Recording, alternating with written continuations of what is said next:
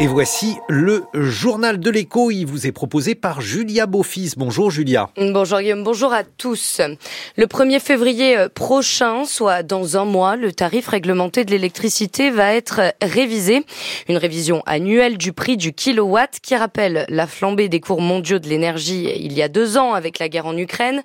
On se souvient aussi du bouclier tarifaire du gouvernement pour limiter l'impact sur la facture des Français. Alors que nous réserve 2024 On vous pose la question ce matin, euh, Camille Magnard. Bonjour.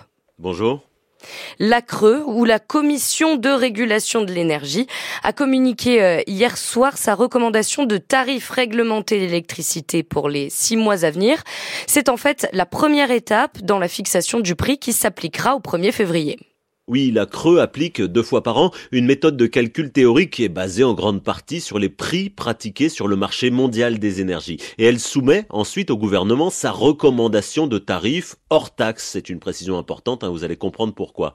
Après deux ans de hausse parfois très forte, où le prix du mégawattheure d'électricité est passé très rapidement de 50, 60 euros à des pics à 1000 euros parfois à certains moments de 2022, la Creux a constaté que ces derniers mois, depuis septembre, en gros, les prix se sont globalement stabilisés autour de 90 euros du mégawattheure. Les indicateurs sont au vert et la commission de régulation de l'énergie recommande donc de garder le tarif réglementé de l'électricité stable, quasi nul, hein, plus 0,01% pour les particuliers, pour donc la première moitié de l'année qui commence. Mais est-ce que ça veut dire que les particuliers ne verront pas leur facture euh, augmenter le 1er février prochain?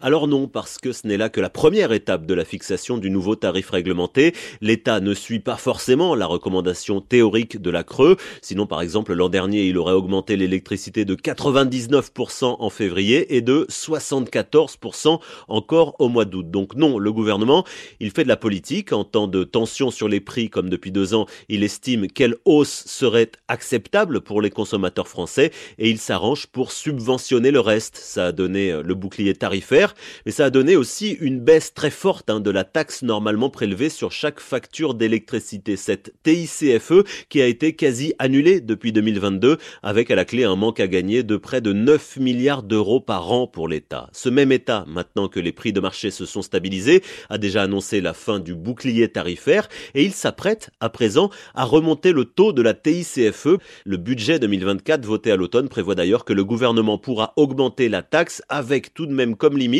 que le tarif réglementé révisé au 1er février n'augmente pas, toute taxe comprise, de plus de 10%. Mais soyons clairs, quoi qu'il arrive, le tarif réglementé d'électricité augmentera de 10% au 1er février.